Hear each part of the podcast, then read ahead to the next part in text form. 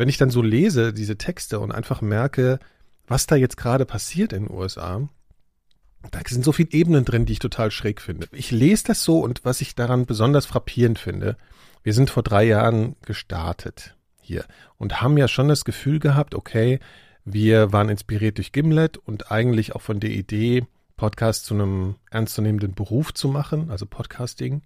Und trotzdem bin ich von sowas jetzt irgendwie total abgestoßen.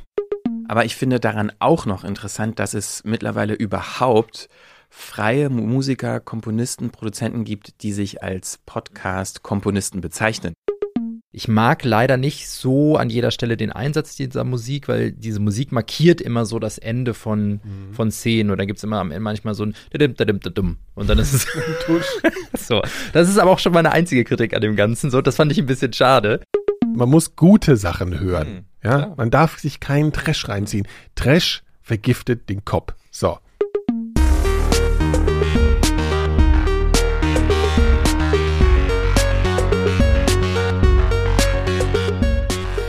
Frequenz Folge 45. 45. Ich bin ja nicht so up to date. Hallo zu unserem Magazin über alles äh, Auditive und Hörbare im Internet. Das klingt auch so ein bisschen altmodisch, ne, wenn man sagt im Internet. Im, Internet sagt man schon kaum noch im Netz.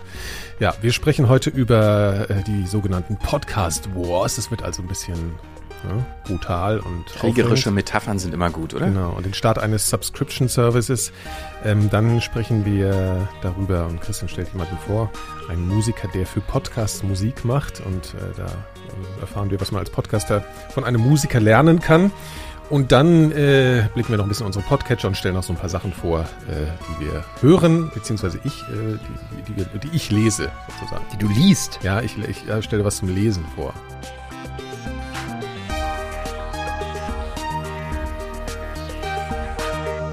So, also wir haben gar nicht gesagt, wer alles da ist. Ich heiße übrigens Nikolas. Mir sitzt Christian, wie immer. Ja, ich bin auch da, genau. Ja, ja. Und Hendrik ist auch da. Tag. Ja, wir wollen über, über äh, den Krieg im Podcast-Bereich sprechen. Was denn eigentlich für ein Krieg? Wer, ja, wer führt also, den Krieg gegen naja, wen? Ja, also das ist halt äh, eine Geschichte, die irgendwie so äh, mit Kommerzialität natürlich zu tun hat. Das ist, äh, wird ja immer, da kriegt man ja immer gleich Ärger sozusagen miteinander. Es, Im letzten Monat ist ein, äh, wie sagt man eigentlich, ein Service, ein Dienst, ein ein Unternehmen Service. gestartet. Ja, ja, das ist ja das Angebot. Also es gibt auf jeden Fall eine, eine Podcast-App, sage ich mal, im englischsprachigen Bereich, also in den USA, UK, Australien und Kanada oder so sind die gestartet, glaube ich. Ja, genau. Und die heißen Luminary. Also man hat ja schon oft diesen schrecklichen Begriff des Netflix für Audio mhm. gehört. Ne? Das kann man ja auch eigentlich gar nicht mehr hören, aber das ist im Prinzip schon wieder dieses Konzept, was die jetzt fahren. Wir sagen wollen. aber auch in jeder Folge einmal Netflix. Ja, ich weiß, aber auch immer mit so einem leichten ja. Stöhnen dabei. Ne? Also die haben auf jeden Fall, ist das eine Firma, die 100 Millionen Dollar Venture Capital eingesammelt haben, also fast so viel wie wir. Also Investitionen mit dem Hintergrund, das Geld mit fetten Zinsen und Gewinn auch wieder zurückzubekommen. ne? Das ist ja, glaube ich, machen. Interessant genau, äh, also Kontext. Das mindestens mal wieder reinzukriegen oder im besten Fall halt zu vervielfachen eigentlich an Einnahmen. Ne? Und das Kerngebiet sozusagen und das Kerngeschäftsmodell von diesem Dienst ist halt Abonnements zu verkaufen für exklusive Shows hinter einer Paywall sozusagen. Also im Prinzip das, was Netflix äh, im Videobereich macht. Ähm, das Abo soll 8 Dollar kosten. Die, soll, die wollen ihre Folgen exklusiv äh, produzieren. So mit Promis und sowas. Ich habe da auch gelesen, dass der Glenn Close schon mitmacht. Mhm. Also es ist wirklich so ein bisschen große, große Nummer. Es gibt auch einen Free-Bereich. Ne? Es gibt einen Free-Bereich, genau. Und das finde ich alles so ein bisschen verwirrend. Ich mache jetzt, mach ja. jetzt erstmal diesen Paid-Bereich, weil mhm. das ist irgendwie alles wirklich ein bisschen äh, schwierig. Und die haben, also letzten Monat haben sie auch einen kleinen Shitstorm geerntet, weil die sind so mit so einem Tweet gestartet, da stand dann Podcasts don't need ads. Also die haben sozusagen, die hauen so raus, ey, bei uns werdet ihr die ganze Werbung endlich los, als wäre das so ein riesen Leidensdruck im Podcast-Bereich. Ne? So, das, das greifen die auf, um damit ihr Produkt zu verkaufen. Und äh, da gab es dann halt total viel Shitstorm eigentlich von ganz vielen anderen Podcasts, die dann so geschrieben haben, Luminary don't need customers und so. Das fand ich irgendwie ganz witzig. Obwohl selbst das finde ich eigentlich auch, wenn, also die sagen ja von sich selber, sie seien das Netflix für Audio.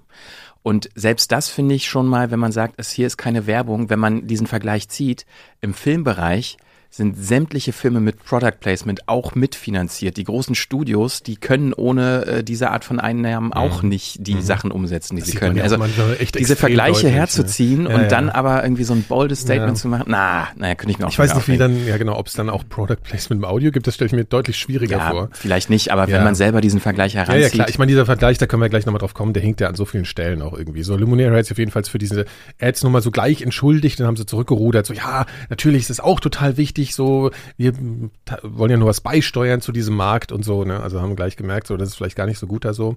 Naja, und dieser Podcast Wars, was ich ja meinte, äh, der zeichnet sich eben so ab, dass äh, Firmen wie Spotify, die ja Gimlet gekauft haben, darüber haben wir auch schon geredet, und Anchor und so, dass die jetzt ihre Inhalte äh, zurückhalten und eben nicht bei Luminary mit anbieten, weil es gibt eben noch diesen Free- Free-Bereich, Free-Bereich, ähm, wo das begreife ich noch nicht ganz. Vielleicht habt ihr das verstanden, wo wo es halt eben Podcasts gibt, die frei erhältlich sind, also diese klassischen RSS-Feed-Podcasts. Jetzt habe ich aber nicht verstanden, ob die jetzt hingegangen sind und die alle eingesammelt haben oder ob man da einreichen kann oder wie auch immer. Also das begreife ich irgendwie nicht ganz, weil das ist ja so eine komische Mischform. Ich meine, wenn das ein normaler Podcatcher wäre, was sie auch sein wollen, neben diesem, neben dieser Paid-Content-Plattform, dann dann müsste man das ja auch da einreichen können. Aber Wie kommen die an die freien Inhalte? Ich weiß nicht, ob ihr das habt, Ich ihr das mitgekriegt so. Also ja. Ist auch nicht ganz verstanden, weil es muss ja dann auch das Spotify und auch die New York Times ist ja auch nicht dabei, Ja. ähm, dass die ja dann in, vorher gesagt haben, sperrt uns oder es muss irgendwie so, so es muss irgendwie geblockt sein Ja. oder so, ne? Also ich glaube, dadurch, dass das halt sozusagen diesen Firmen besitzen, so habe ich das jetzt äh, interpretiert, also Spotify gehören ja jetzt die Gimlet-Contents und, und äh, Anchor und so weiter, dass die natürlich die Möglichkeit haben zu sagen, ey, ihr dürft das in eurer App nicht anbieten. Das geht, glaube ich, grundsätzlich. ja, aber genau das also, ist ja die Frage, finde Naja, ich. es Wo- ist halt eine Plattform, es ist nicht das offene Netz. Na, also, jein, aber wenn es einen Free-Bereich gibt, der letztendlich das tut, was auch normale Podcatcher-Apps machen, also einfach Feeds von Ja, aber ist das Podcasts denn, wissen einsammeln. wir das, dass genau, das so das ist? verstehe ich nämlich nicht so ganz. Also ich Also glaube, man- sie verkaufen es so, hey, du kannst auch voll Ja. super mit Luminary einfach deine normalen Podcasts hören. Aber ich glaube, dass das von der Rechtsform halt eben eine Plattform ist, wo die Leute auch zustimmen müssen, dass ihre Dinger da laufen. Das ist im Endeffekt wie andere Plattformen auch. Ja, Spotify kann ja jetzt auch nicht hingehen und irgendwie einfach irgendwelche Podcasts bei sich einbinden, die nicht nicht mit dem Okay von dem von dem jeweiligen Produzenten da eingereicht wurden oder halt Okay, also das ist einfach noch nicht bekannt, inwiefern das genau funktioniert, oder? Nee, aber ich gehe mal davon aus, dass es wie bei Spotify ist. Also Spotify musst du entweder selbst einreichen. ja, aber bei Spotify ist ja nochmal der Unterschied, dass Spotify ja die Inhalte auch selber hostet. Also die Ja, kopieren ja, auch, oder die, nicht? die kopieren sich ja die Audiodateien auch mit Ja. auf die Spotify-Server und stellen sie bereit. Ja, das ist natürlich ein Unterschied. Also, ja. Also, es ist auf jeden Fall interessant, dass das irgendwie, also vielleicht können da auch die Hörer mal ein bisschen was beitragen. Zur Klärung. Das finde ich alles noch ein bisschen verwirrend. Wir können die Podcast, wie die App ja hier auch nicht so richtig benutzen. Was noch zusätzlich äh, verwirrend ist, ist, dass es pro Podcast, dass die auch T- Trailer gemacht haben, also Teaser. Und zwar für 10.000, die haben 10.000 Teaser zum Start gehabt. Automatisiert. Aber ich so weiß nicht, wie sie die erstellt 10 haben. Ich habe das nur gelesen so. Mhm. Es wird nirgendwo richtig erklärt und wir können es uns halt auch nicht angucken. Ich weiß noch nicht mal, ob sie jetzt angefangen haben. Ich weiß nicht, wie man. Ja, es muss ja automatisiert. ja. Da hat ja keiner hingesetzt sich und irgendwie 10.000 Teaser ge geschnitten. Ich, es ist mir Dann ist es wahrscheinlich wie, bei, wie beim iTunes Store, dass es dann manchmal einfach nur die erste halbe Minute oder so Entweder ist. sowas oder man merkt ja zum Beispiel, genau, also bei Netflix sind die, glaube ich, auch so ein bisschen äh, halb automatisiert, weil zum, ich weiß nicht, ob ihr das kennt, man hat ja dieses schreckliche Phänomen bei Netflix, wenn man da durchgeht, dass dann immer sofort die Teaser loslaufen. Und da ist ja oft zum Beispiel auch gar nicht die Originalmusik dabei aus diesen Serien, sondern die haben irgendeine Musik, die irgendwie zu Star Trek beispielsweise passt. Und dann haben sie halt so wirre Szenen hintereinander so. Also das ist auch irgendwas Automatisiertes, Ja, glaube aber ich. dass das schon ganz gut funktioniert, sieht ja auch jeder, äh, also jeder, der ein iPhone, iPhone oder Android-Handy hat, von Google Fotos oder Apple, äh, wie heißt das bei Apple, diese Foto-App, Ja. die machen ja auch so Highlights, automatisiert werden die erstellt, so genau. Videos, die zusammengeschnitten werden aus deinen eigenen Inhalten und die funktionieren ja ganz oft auch überraschend gut. Das ist echt, wo ja, so wirklich inhaltliche Highlights, sowohl visuell als auch die Audiospur, automatisch von Aber creepy ist es trotzdem dann, ne? naja, genau, aber also genauso kann man das ja auch mit Podcasts. Ja, also was man muss machen. auch noch dazu sagen, dass Luminary wirklich Daten sammelt. Also die sind, die haben da auch sowas hin- dahinter, wo sie, also äh, sie transkribieren erstmal komplett die Podcasts, also auf Englisch halt natürlich die und also nicht für die Öffentlichkeit, sondern für sich und haben dann Routinen, die wie ausgewertet wird. Also wie schnell sprechen die Leute?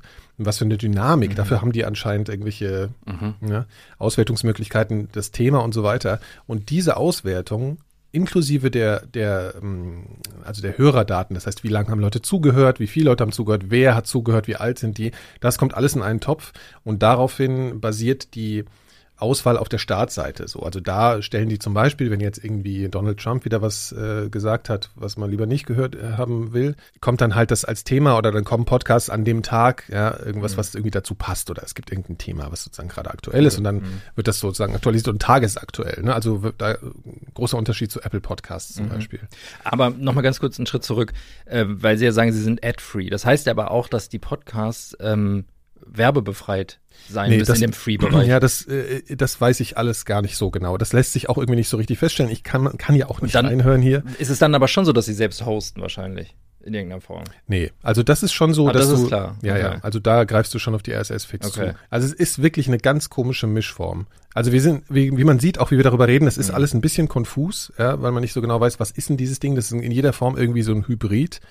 Genau, also was man einfach merkt, ist, ähm, ist, dass jetzt große Unternehmen, die eine große Kapitalisierung haben, ob jetzt venture-mäßig finanziert oder ob sie das Geld wirklich im Hintergrund haben oder so, dass die anfangen, sich jetzt so zu bekriegen ne? und zu äh, dann zu sagen, nee, das kriegt ihr nicht und so. Und das ist halt, hat so eine Dynamik, die einfach im Podcast-Bereich völlig neu ist. Mhm. Und wenn ich dann so lese, diese Texte und einfach merke, was da jetzt gerade passiert in den USA, da sind so viele Ebenen drin, die ich total schräg finde. Ich meine, wir können ja mal irgendwie anfangen. Ich würde gerne mal wissen, was ihr glaubt, ob man überhaupt diesen Videomarkt, da haben wir auch schon mal so drüber gesprochen, aber können wir ja nochmal machen, dieser Videomarkt sich überhaupt eins zu eins so äh, geschäftsmäßig auf den Audiomarkt übertragen lässt. Ich habe da also so meine Videomarkt Zweifel. meinst du jetzt Netflix genau, und Streaming ja, und so? Ja. Also eins zu eins auf gar keinen Fall, aber es hilft natürlich manchmal so Parallelen zu ziehen. Ne? Aber ich glaube, du kannst Medienformen nie eins zu eins vergleichen und gucken, was da irgendwie passiert.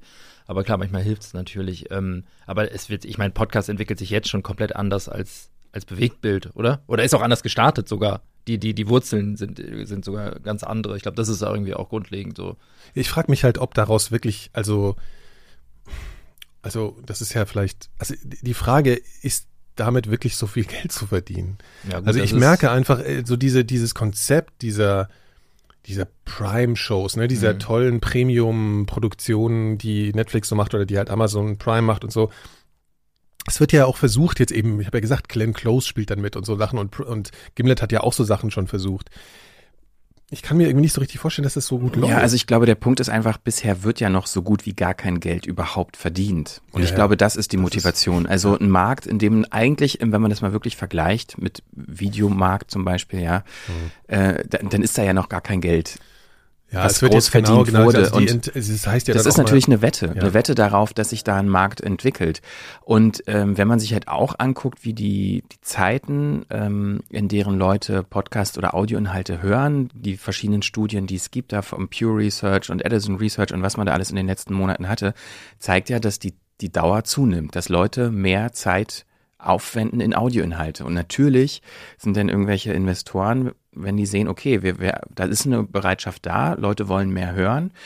Ähm, es gibt halt wenig hochqualitative professionelle Inhalte. Darin investieren wir jetzt. Ja, oder vermarkten das, ja, das, das zumindest an, so. Das sind ja ganz viele Annahmen schon. Und wollen ja dafür Geld. Aber ja. ich meine, das ist doch aber die Denke von den Leuten, oder? Ja, also, natürlich, klar. Ich meine, es gibt ja auch diese, es gibt, man wird ja immer von der Industry gesprochen, so auch, ne? Da kriege ich auch schon bisschen Plug, ehrlich gesagt so. Aber ähm, die, die wäre jetzt irgendwie, in 2017 waren es 314 Millionen, wurde da in Revenue umgesetzt im Podcast-Bereich. Keine Ahnung, wie diese Zahl wirklich so richtig zustande kommt. Und wer, expected, wer sagt das? Das ist diese Interactive Advertising Bureau, das ist so ein okay. Report, springen die raus. And it's, it's expected to grow up to 1.6 billion to 2022. So, das ist jetzt das aber ist halt, auch nicht so viel mehr, das ist jetzt Faktor 5. Ja, aber ja, ja genau. Also, also bei Explosion ja würde man vielleicht. Milliarden, ja, ja, also, genau. ja. also so. Und ähm, also ja, also ich, ich frage mich einfach, also ich, ich lese das so und was ich daran besonders frappierend finde, wir sind vor drei Jahren gestartet hier und haben ja schon das Gefühl gehabt, okay, wir waren inspiriert durch Gimlet und eigentlich auch von der Idee, Podcast zu einem ernstzunehmenden Beruf zu machen, also Podcasting und damit irgendwie Geld zu verdienen als Firma und gewissermaßen sind wir natürlich auf so ein bisschen Kommerzialisierungsweg gegangen. Und trotzdem bin ich von sowas jetzt irgendwie total abgestoßen. Ja, aber das ist, das finde ich irgendwie voll spannend, weil mhm. äh, Podcasts sind ja irgendwie so ein ideologisches Medium auch, ne? Also so, das hat irgendwie so diese, was ich eben schon mal meinte, so die Wurzeln, wo das so herkommt, das hat ja irgendwie was ja, irgendwie ideologisches, vielleicht sogar was politisches zum Teil. Irgendwie so. Das hatte, hatte so Serie ja nie, würde ich jetzt mal behaupten, und der Film eigentlich auch nicht. Und das ist in den USA ja auch auch so, glaube ich. Also auch da sind die, sind die Ursprünge so ein bisschen eigentlich eher auf der ideologischen Seite irgendwie. Und deswegen reagiert man schnell so auf sowas so, so, so, so, ja, fast hat man so eine Aggression entwickelt man vielleicht auch relativ schnell. Und wir vielleicht noch weniger als, als andere, die das noch strenger sehen, weil wir jetzt natürlich auch kommerzialisieren. Ja, naja, ich meine, das steht halt, da steckt dahinter ja auch diese Nummer freies Netz gegen Plattform. Genau. Ne? Das äh, ist ja nach wie vor das Thema ja. eigentlich.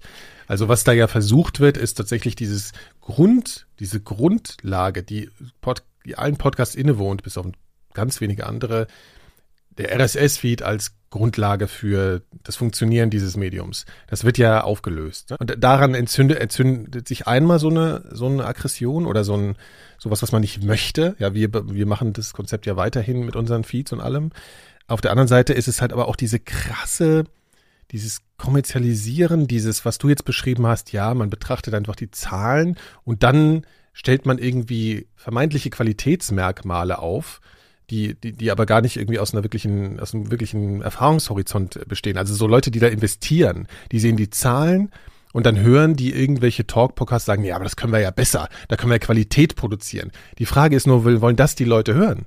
Ja, will man hochproduzierte Sen Serien hören, so, ne? Will man Storytelling Na, genau hören, das ist so. ja die Wette. Also ja, das ist die Wette, die die aufstellen. Ja. Aber ich, ich frage mich halt, und das war meine Frage jetzt, ob ja. ich meine, unsere eigene Erfahrung ist ja so gemischt, ja, sage ich mal mindestens. Ja, also Moment, aber ist, stellst du jetzt in Frage, dass Leute das hören wollen, oder stellst du in Frage, dass man versucht, den Versuch unternimmt?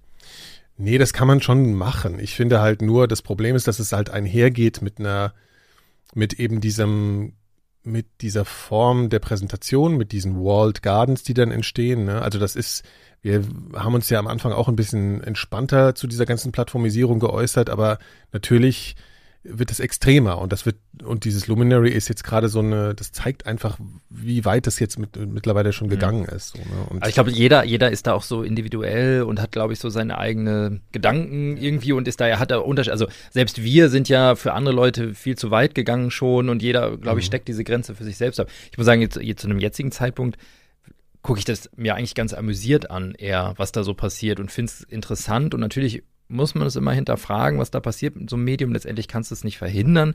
Aber klar, also wenn, ich verstehe jeden, der sagt irgendwie, das ist irgendwie scheiße, so, dass sowas passiert. Aber im Moment finde ich eigentlich so, ich finde es auch witzig, dass sie es irgendwie Podcast Wars gleich nennen. Und das ist ja auch schon wieder ja, gut, voll das ist ja aufgeladen. Den, das ist halt, hat The Verge halt Ja, ja, genau, aber das, so, das, ne? das zeigt aber, ja, wenn man so eine Begrifflichkeit benutzt, ne, da steckt dann schon wieder total viel. Also ich habe, um ehrlich zu sein, aber noch nicht verstanden, wo da jetzt genau der Krieg in Anführungszeichen Naja, weil Spotify halt sozusagen einfach nicht mitspielt, ne, bei Luminary so. Also das ist halt einfach so, wir behalten unsere Inhalte bei uns, die kriegt ihr jetzt einfach erstmal. Ja, aber genau das ist doch aber ein Widerspruch in sich selbst, auch von, von Seiten Spotifys, beziehungsweise Gimlet aus, weil diese Podcasts, die, die Gimlet veröffentlicht hat, die jetzt quasi äh, Spotify ja gekauft hat, werden ja über einen RSS-Feed bereitgestellt. So, und dieser technische Standard, der ermöglicht es ja jedem, auch App-Entwickler, äh, auf diese Feeds zuzugreifen und die in einer App darzustellen. Nee, so, wo, aber wo macht man denn jetzt den Unterschied?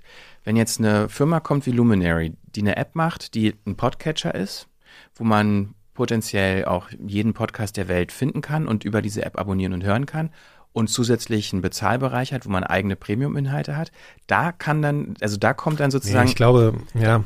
Ne, also, aber wo macht man dann den Unterschied? Also, wenn wir jetzt sagen würden, oh, wir wollen nicht, dass das bei Luminary ist und wir untersagen denen jetzt unsere mhm. Podcasts äh, zu benutzen, also streng genommen kann man das eigentlich nicht. Das weißt du doch gar nicht. Also, weißt du, die Sache ist ja, da bin wir jetzt nee, aber das ist, nee, nee, nee, das geht mir jetzt ja nicht um eine juristische Bewertung, sondern um eine ähm, diesem technischen Standard innewohnenden ähm, naja, weil, weil, weil Hendrik vorhin den Begriff Ideologie benutzt hatte.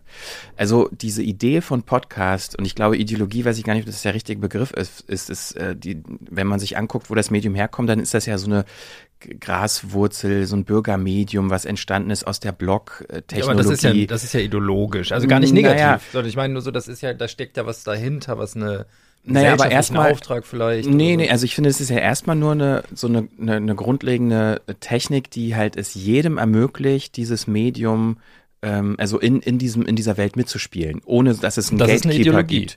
Ja, kann man Ist ja auch egal, wir müssen ja, über den, genau. Ja. Es wird halt schnell so negativ verstanden, wenn man Ideologie ja, sagt. Ich glaube, das ist halt, äh, sagen wir mal so, da, da, da, dahinter steht eine idealistische Vorstellung, ja, aber die Frage Medien ist, vertreten das ist ein idealistisches so. Medium. Ja, ja. Die Frage, die ich habe, wo ist denn bitte schön diese Ideologie bedroht, wenn jemand wie Luminary so eine App macht, in der Bezahlinhalte sind. Da geht's ja, nee, das ist, darum geht's ja nicht, also Spotify geht's ganz sicher nicht um diesen Idealismus, denen geht's einfach darum, wir wollen hier keinen Konkurrenten unterstützen. Ja klar, aber dann muss man sich vom RSS-Feed verabschieden. Meine ich jetzt in der, im Umkehrschluss. Dann müsste Spotify sagen, ja, jetzt sind nur ja noch nicht, alle die, Inhalte von nee, aber Gimlet. Spotify hat ja Gimlet-Inhalte auch noch nicht so lang. Und äh, ich, es ist ja vielleicht auch zu vermuten, dass die nächsten Spotify-Gimlet-Produktionen exklusiv bei Spotify laufen werden und nicht mehr als RSS-Feed rausgehen. Das könnte man ja annehmen. Sonst, warum so hätten sie das sonst, warum hätten sie sonst sonst kaufen sollen? So, sie können natürlich nicht sofort Reply All jetzt irgendwie nur noch exklusiv auf Spotify bringen. Das wäre, glaube ich, nicht Marketing so. Desaster. Ja, wäre nicht so wirklich gut, glaube ich. Aber wenn sie was Neues machen, sind sie dasselben Ziel. Also was das, das, das läuft ja darauf hinaus, dass es dann so eine Zweiklassengesellschaft gibt. Es gibt einmal so diese Premium.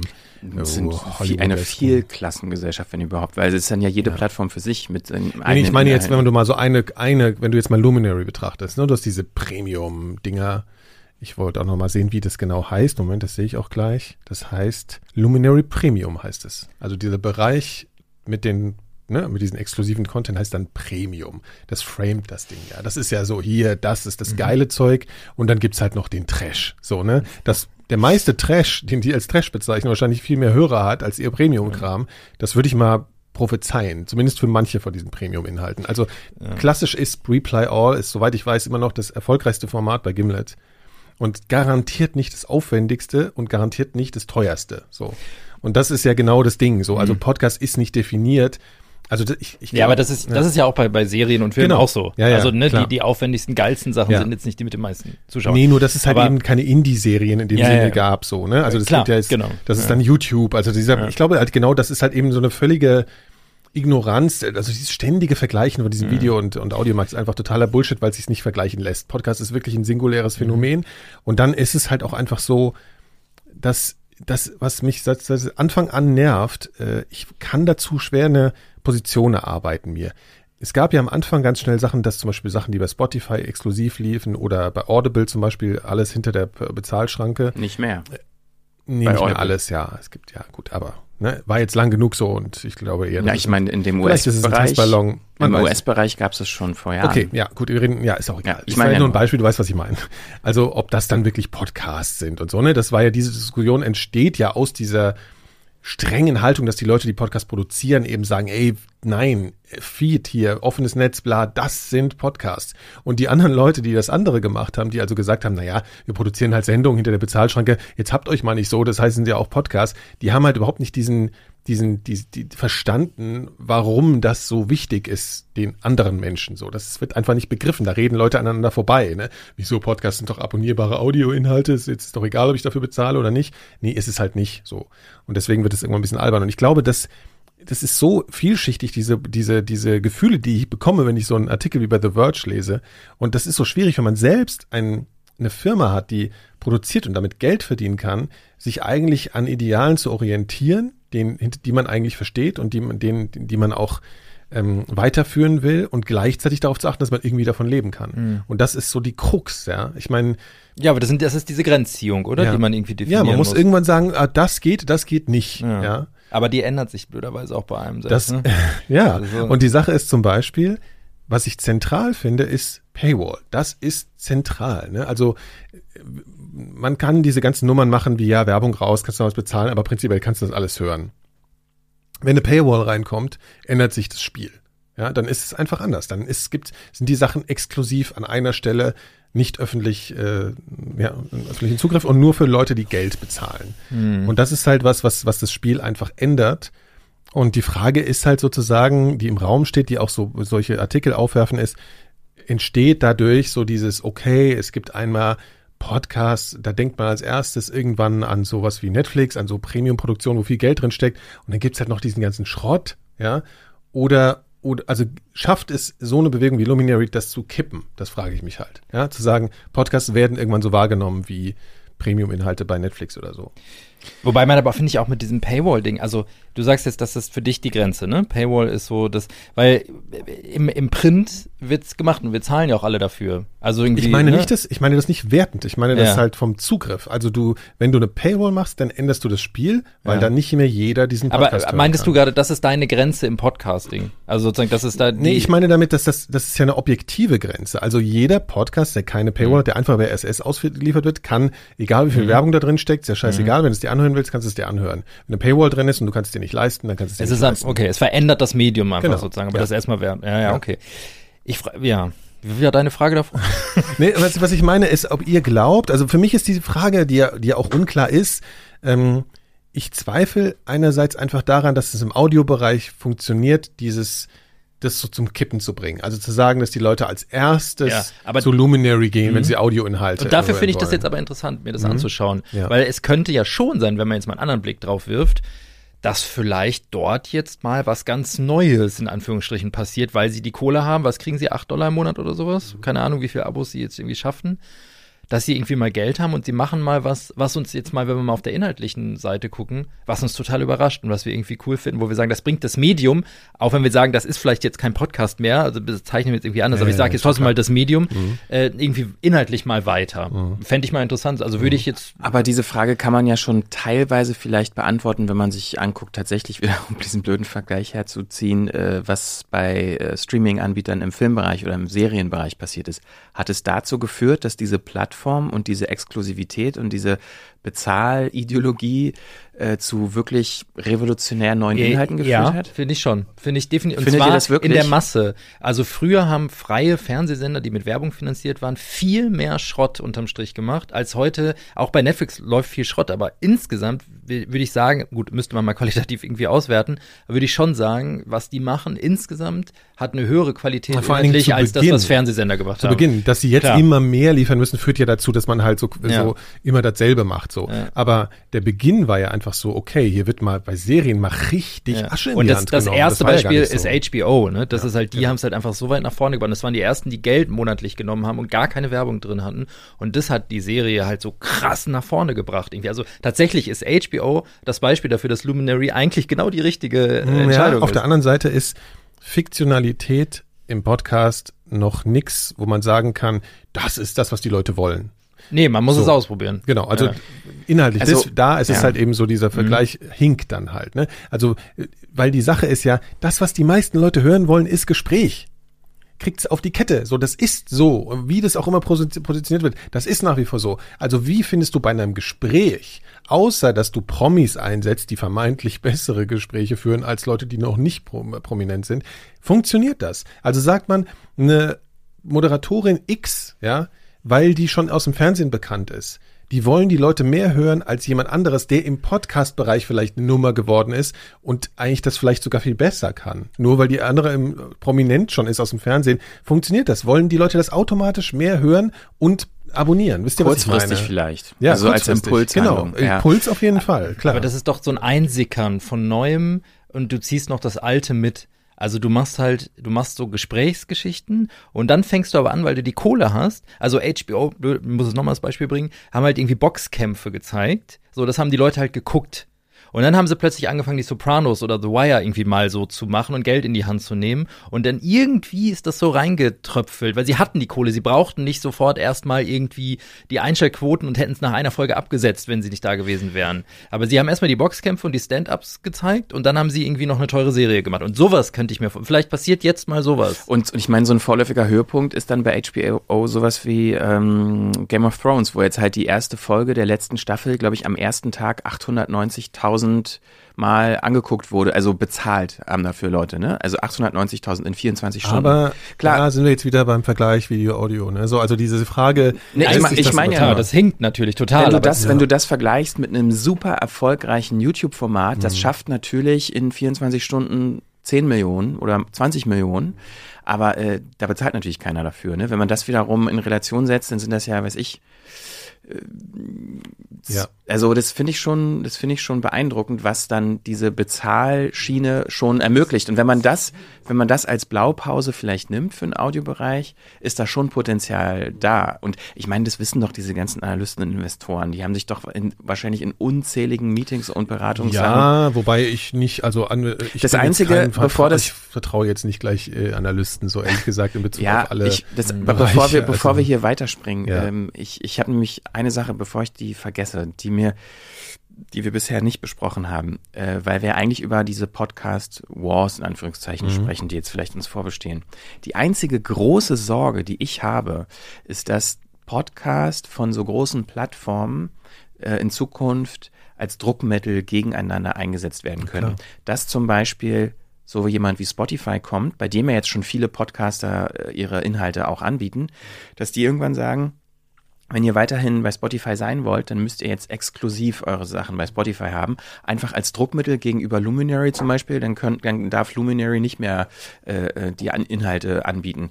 Also da hätte ich halt Sorge, dass sich vielleicht so Dynamiken in diesem Markt, wo es dann wirklich um viel ja, Geld potenziell geht, entstehen, so. die auf dem Rücken genau. der breiten Podcaster-Szene ausgetragen werden. Das genau. ist eine das ist die größte absolut, Gefahr. Absolut, Und deswegen ist so die Frage, also wirklich, ich meine, man muss sich ja irgendwann so die Frage stellen, ich finde das wirklich so eine Gretchenfrage, wo einem natürlich Leute, die jetzt ähm, Podcasts äh, völlig frei finanzieren, also nur community-basiert und alles so sagen können, ja, warum macht ihr denn dann da mit? So, das ist doch die Frage, die irgendwann dasteht. Und wir, wir schiffen so drumrum um diese Frage so, ne? Und wir lassen unsere Podcasts auf die Streaming-Dinger. Äh, du kommst halt in diese Situation, wenn du, wenn du sowas, so ein Konstrukt baust wie wir, dass du da halt nicht deiner deinem absoluten Idealismus folgen kannst. So, ne? Dieser Kapitalismus, das, das wirkt auf uns ein und wir können uns dagegen kaum wehren. So, das ist einfach ja, so. Ja, das, das Schlimme ist aber halt, dass wir mhm. eigentlich das ja, also das Schöne an unserem Medium ist ja, es braucht keinen Dritten, der es publiziert. Ne? Das ist ja der Unterschied zu irgendwie den anderen großen Serien, Film, Medium braucht es eigentlich ja. nicht. Ja. Und das ist ja voll geil, aber gleichzeitig auch genau der Druck, unter dem wir jetzt stehen, weil wir bräuchten es eigentlich nicht. Und man muss sich immer die Frage stellen, brauche ich jetzt, muss ich die Dritten reinholen oder nicht? Also, nee, müsstest du eigentlich nicht so. Aber es gibt natürlich trotzdem Gründe, das zu tun. Ich sag nur, prinzipiell ist mir das alles Sag mal, du hast einmal so einen Typen sitzen, so einen Venture Capital gestopften Unternehmer auf der einen Seite vom Tisch und dann hast du den, den idealistischen Freipodcaster auf der anderen Seite. Ich weiß ganz klar, wo meine Sympathie ist, so, ne, bei der freien Nummer, so. Ähm, aber so Läden wie wir, die so keine, dazwischen sind. Ja, die so kein, kein Industrieplayer sind, sondern halt sowas, ne, Firmen konstruiert, aber halt dann irgendwie doch irgendwie so Indie und so. Das ist irgendwie wahnsinnig schwierig. Man schwimmt da so in der, in der, in der Mitte rum, ne? Mhm. Und im Zweifel, wenn du, läuft wahrscheinlich so, also wenn, in den USA wären wir ja wahrscheinlich ein Startup so mit Venture Capital und so, ne? Da ist es ja so, da machen das ja alle so irgendwie. Wir machen es halt anders. Aber im Zweifel kommt dann irgendwann irgend so ein Riese und kauft jemanden auf, ne? Wenn, wenn, wenn man gut, wenn man die, wenn die Inhalte erfolgreich genug sind. Oder die Bilanzen stimmen zumindest. Ja, genau, sonst ist egal, was wir quetschen quatschen. Nee, aber also, ach, ich weiß auch nicht. Ich meine, es ist, es ist konfus, wie wir hier jetzt gerade sprechen und findet keine richtige aber so Linie, es, aber das ist ja. wirklich auch so konfus. Ja. Also ich finde, das ist so, man ist so ratlos, dieser ganzen Entwicklung steht man gegenüber und grundsätzlich ist es aber so eine Ablehnung da. Naja, so. aber Ratlosigkeit, also Resignation habe ich nicht. Aber bei, du verspürst hm. eher so eine gewisse. Nee, überhaupt nicht. Ich bin nee. so, ich bin motiviert in Bezug auf das, was wir machen und alles. Nee, nee, so. ich meine jetzt aber auch an dem, was so passiert in der, in der Industry. Ich, ja, ich habe halt, äh, ich habe, also ehrlich gesagt, habe ich so ein bisschen Angst, dass einem so, dass man so auch vor allen Dingen in der eigentlich in der Medienaufmerksamkeit, ich finde, das ist auch nochmal so ein Punkt. Das ist jetzt das, wovon geschrieben wird und so, ne? Und dann gibt's auch Leute, die twittern dann darüber in so einer haltungslosen Art und Weise zu sagen, hey, guck mal, jetzt ist hier sowas wie Luminary gestartet. Crazy, was im Podcast abgeht, so. Ja, danke für die Info, aber hast du auch eine Haltung dazu? Also, mhm. verstehst du, das ist so alles, mhm. und dann wird, äh, rücken diese, diese Firmen so ins, ins Zentrum, so wie Spotify das eigentlich, ne? We're late to the game, aber wir werfen jetzt unser Geld da drauf und machen es halt schnell möglichst irgendwie so halbwegs attraktiv. Und dann ist auf einmal Spotify im Spotlight, wenn es um Podcast geht, so, ne? Das ist irgendwie sowas, wo man, wo man irgendwie so ein Gefühl kriegt, so, ey, pff, ja, also, ja, also, dass du halt im Endeffekt irgendwie mit Geld halt wahnsinnig viel domin wahnsinnig dominieren mhm. kannst. So, das finde ich, wenn, man das im eigenen Leib erfährt, ja, das ist finde ich das schwierig. unser Realitätsclash, ja. äh, den wir jetzt gerade so erfahren. Ja. Aber andererseits also kann man ja auch mal sagen, dass wir auch schon seit Jahren uns eigentlich fragen, warum das nicht schon längst passiert ist, oder? Also wie oft, ja, ich, wir haben uns schon so oft darüber unterhalten, so, wann kommt denn mal äh, so 4000 Hertz in groß, so in Deutschland zum Beispiel? Wundert uns ja immer noch, dass es. Also in klein kommt jetzt eine ganze Menge. Ja, ja, klar. Ne? Genau. Also es gibt krass. jetzt mittlerweile ja. viele, die das so auf so einem Niveau machen ja. wie wir oder vielleicht auch ein bisschen kleiner. Aber so, dass mal wirklich hier jemand richtig viel Geld in die Hand nimmt und in Podcast investiert, ist bisher überhaupt nicht wirklich ja, abzusehen. Ich meine, das ist natürlich ein allgemeines Phänomen, dass hier irgendwie das alles, alles mal ein bisschen anders gemacht wird mit, mit Risikokapital und allem so, ne, ist alles immer so ein bisschen zögerlicher. Hier finde ich aber auch eigentlich ganz okay. Es gibt da nicht ständig so komische Blasen, dass irgendwas mhm. so aufgepustet wird mit Geld und dann platzt es irgendwie. Also es hat ja Vor- und Nachteile und ich finde das ja bei uns total angenehm, dass wir nicht so ein, nicht so ein Hype aufgeblasenes äh, Laden sind, sondern uns so langsam fortbewegen. So, ich finde das eigentlich ganz schön. Weil dann muss ich halt einfach anhand von Inhalten zeigen, was funktioniert denn und was funktioniert nicht. Ne, so, also, hm. Ich meine, was man sagen kann, ich kann ja auch ein bisschen was Positives sagen, finde ich, ist so dieser, dieser Homescreen, wenn man sich Luminary so anguckt, ne, als Produkt einfach mal. Und die haben dann eine Redaktion, die sich um, oder sagen wir mal, vielleicht haben sie auch ganz viel Algorithmen, ich weiß ja nicht, wie viel Algorithmus und Redaktion drin ist, aber so, ein, so ein Homescreen sozusagen so zu gestalten, dass es, der auf aktuelle Ereignisse Rücksicht nimmt und neue Kategorien vorstellt und neue Podcasts vorstellt und so. Das ist ja mal was, wo man sagen könnte, hier Apple könnte da vielleicht auch mal ein bisschen mehr Mühe ja, oder geben. alle anderen, die Podcatcher. Alle anderen, genau, ja, genau. Also ich finde, was Luminary jetzt schon macht, ist halt erstmal prinzipiell, so sollte eine App, sage ich mal, mhm. ja, nicht unbedingt eine Plattform, aber eine App aussehen, die sich um Audio-Content kümmert. Das ist was, was sie irgendwie hingekriegt haben, finde ich so. Also besser als bisher jeder andere.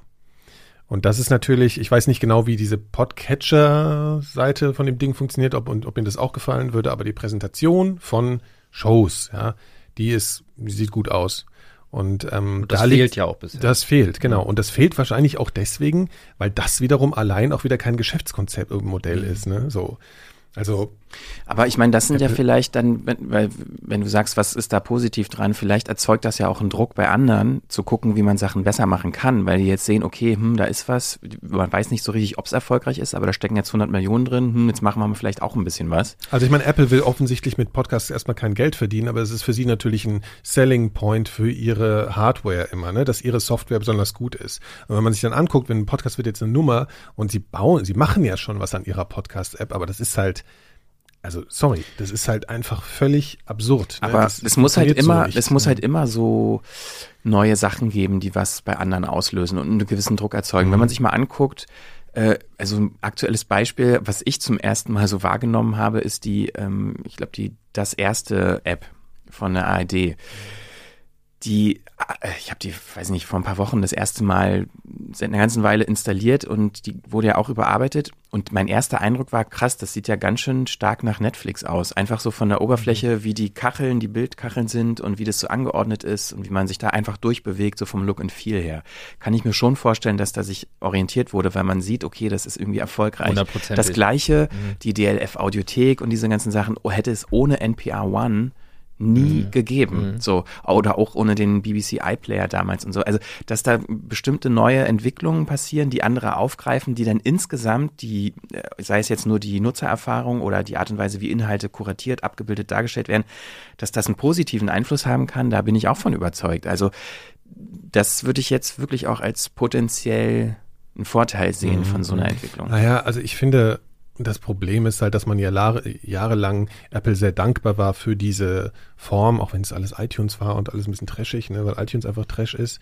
Ähm, das kommt ja wahrscheinlich Ja, ja, genau. Aber das ist halt auch der Punkt. Also ne, iTunes wird abgeschafft, ähm, aber äh, da, das Problem ist, dass sie jetzt direkt kein Geld damit verdienen und Apple Podcasts äh, wird ja wahrscheinlich ab nächsten macOS dann einfach als Marzipan-App, also so wie sie auf dem iPhone ist, dann auch auf dem Mac sein.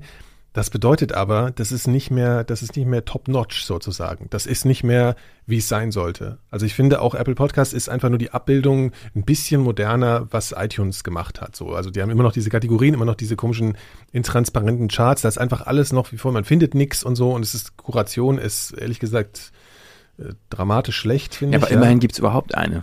Ja, aber nee, aber ich meine. Das ist eine minimale. Naja, naja, aber also da werden irgendwelche Podcasts, die drei Jahre alt sind, als neu und äh, hier. Naja, so aber diese Highlights, also, die jede Woche aktualisiert werden, ja, auch wenn es immer nur eine Handvoll. Das ist doch wirklich, also für einen Laden wie Apple, also, ne, ja. ne, und wenn sowas wie mhm. Luminary da wirklich mit so Daten arbeitet, ne, und so allem, Ey, also bitte. Aber du musst auch sehen, guck mal, in wie vielen Ländern die aktiv sind. Also sie sind in sämtlichen ja, Sprachräumen. Aber, aber ich, was ich damit ja nur sagen will, ist, dass Apple dem nicht nachkommen wird. So, also mhm. weil sie damit kein direktes Geld verdienen. Die werden da, die, die werden abgehängt von solchen Läden. In der Kuration, in der Art, wie das, weil das ist deren zentrales Geschäftsmodell. Die werden sich da so drauf konzentrieren, das zu optimieren, dass Apple Podcast irgendwann lange nicht mehr die Nummer sein wird, die es jetzt lange war. Also wage ich mal so zu prophezeien. Mhm. Ja, also ich meine, da ändert sich ja aber auch viel. So, dass, dass die jetzt irgendwie so einen Gaming-Streaming-Dienst starten, dass sie irgendwie immer mehr Geld auch in eigene Filminhalte investieren wollen, Apple in eigene Serien. Also da wird vielleicht auch demnächst, weiß jetzt nicht, sei es ja Mutmaßung, aber ich kann mir schon vorstellen, dass da auch ein Druck erzeugt wird, in ähm, Podcast irgendwie mit zu investieren. Mhm. Also, mhm. aber keine mhm. Ahnung. Ja, das ist jetzt Glaskugel. Ja. Ich bin da skeptisch, aber ja. Ich glaube, da sind sie einfach wieder zu spät dann. Da werden sie, glaube ich, aber ich meine, bei, bei Serien sind, kommen sie. Ich meine, Apple hat den Vorteil, die können zu spät kommen und machen trotzdem noch alles platt. Das wird ja auch jetzt, also ich meine, mhm. jetzt auch mit, mit ihrem Streamingdienst wird es auch hart für Netflix so. Aber ähm, ja, ich meine, vielleicht müssen wir an irgendeinem Punkt jetzt nochmal darüber zu reden, aber es ist, es ist äh, ein, eine Entwicklung, die man die ganze Zeit beobachtet und irgendwie so, ich halte da immer so ein bisschen den Atem an und hoffe, dass wir da irgendwie durch, gut durchkommen. Ich finde es echt eigentlich auch unterhalten. Also ich finde es schon auch spannend. Einfach ja, aber mich macht es auch manchmal tatsächlich, ich kann so diese Boshaftigkeit, die man manchmal erlebt bei so alten Podcastern, die so ne, immer aus ihrem eigenen Studio gesagt haben, ich kann die schon zum Teil nachvollziehen. Ich merke das auch, wenn ich merke, dass ja. Leute, also, ne, das sind ja auch de facto dann Menschen da drin. Also du hast halt ähm, große Firmen, die jetzt reinkommen und diese Podcast-Nische belegen und dann haben die da ihre Sprecher und die reden dann von Podcasts, als hätten sie da den Vollplan so. Und da kriege ich manchmal so ein bisschen ja. einen Hals, ne, wo ich denke, so Leute, die, Leute, so, ne? Ja, aber, aber, man kann ja. da auch eine Distanz zu entwickeln, so, ne? Ja, ich, ja. Nicht so einfach. Gut. Reden wir mal über was anderes, sonst kriege ich noch einen Herzinfarkt. Also wir reden jetzt mal was, was, was Schönes, über die schönen Künste, nämlich über Musik in Podcast. Christian, du hast ein Thema mitgebracht, da geht es um Musiker und jemand, der genau. sich mit Podcast beschäftigt. Also ja, also dem folge ich schon eine ganze, ganze Weile. Daniel Birch heißt der. Ähm, und warum ich jetzt darüber reden will, ist eigentlich der, dass mir aufgefallen ist, also ich arbeite ja viel mit Musik in Podcast, äh, in, in meinen Produktionen. Und ich verfolge auch schon seit Jahren irgendwie so relativ nah auch Künstler, also Musiker und so deren Schaffen. Und was ich immer wieder beeindruckend finde, ist, wenn es Künstler, also Musiker gibt, die so einen hohen Output haben. Also relativ viele Songs, äh, auch bei YouTube gibt's ja so YouTube-Musiker, die da fast jeden Tag irgendwie einen Song äh, publishen. so. Und ich finde das immer so, für mich ist das irgendwie so eine Blackbox. Ich kenne dann irgendwie nur so das Endprodukt wie ein Album und ein Song und denke immer so, boah, ey, das, das hört sich so an, als steckt da so viel Arbeit drin und wie kann man eigentlich so auf so einem Level irgendwie so Kreativität jeden Tag oder wenn es nur irgendwie einmal im Monat ist, ist ja auch schon krass, äh, erzeugen. So. Und dieser Daniel Birch ist jemand, der das tatsächlich auch macht. Ähm, der stellt sich auch gleich nochmal selber vor und erzählt, wie er so zur Musik äh, gekommen ist. Aber so meine Frage war, kann man von Musikern, die ja auch irgendwie den Druck verspüren, kreativ zu sein. Klar, die müssen sich jetzt nicht vielleicht irgendwie Protagonisten suchen, ein Thema suchen, eine Geschichte suchen, sondern die müssen halt irgendwie Musik machen, komponieren und vielleicht noch einen Text schreiben. Aber das ist ja auch ein kreativer Druck, wenn man das für sich entscheidet, das als Beruf machen zu wollen. Und was kann, können wir als Podcaster so von einem Musiker vielleicht lernen, der im speziellen Fall sogar noch Musik für Podcasts macht? Das war so die Frage oder der, der Fokus, der mich interessiert hat ähm, bei Daniel Birch. Und ähm, ja, wir hören ihn mal kurz, wer sich selber und seine Musik vorstellt. Hi, I'm Daniel Birch. I'm a maker of music and I currently live in Somerset, which is in southwest of England.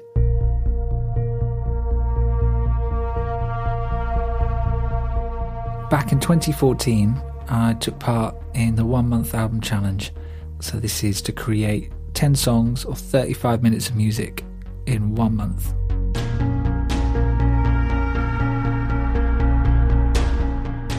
For each of these, I liked to um, create new limitations. So, in terms of workflow and instrumentation, I also did concepts or themes. So, albums like Island of Despair, that is a whole imaginary island I made up on my in my head, allowing your head to get in to the sounds of this island, into the, the sort of story that is created. It was fantastic.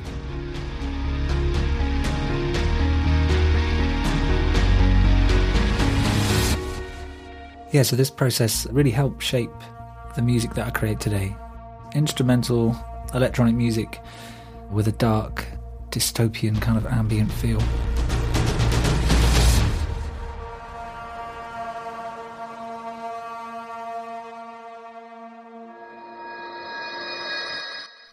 Ja, und interessant bei dem ist, dass er tatsächlich angefangen hat, als so Singer-Songwriter, äh, also was ganz anderes eigentlich gemacht hat. Und diese, also er hat halt gerade so erzählt, dass er 2014 schon eine Weile her ist, eigentlich so ein bisschen so eine Krise hatte und äh, sich so einer Challenge äh, ausgesetzt hat, ein Album im Monat zu machen.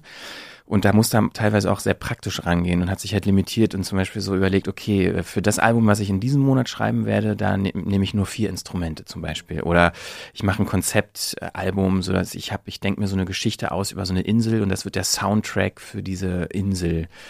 Ähm, und um nicht nur frei assoziieren zu müssen und dann irgendwie auf keinen Gedanken zu kommen, genau. so ein Setting zu setzen. Und, ne? und so hat das halt irgendwie geschafft, so übers Jahr verteilt wirklich jeden Monat ein Album, ein ganzes Album zu schreiben, was aber auch dazu geführt hat, dass er zu einem rein instrumentalen Musiker wurde und eigentlich so sehr so Soundscape-lastig das gemacht hat.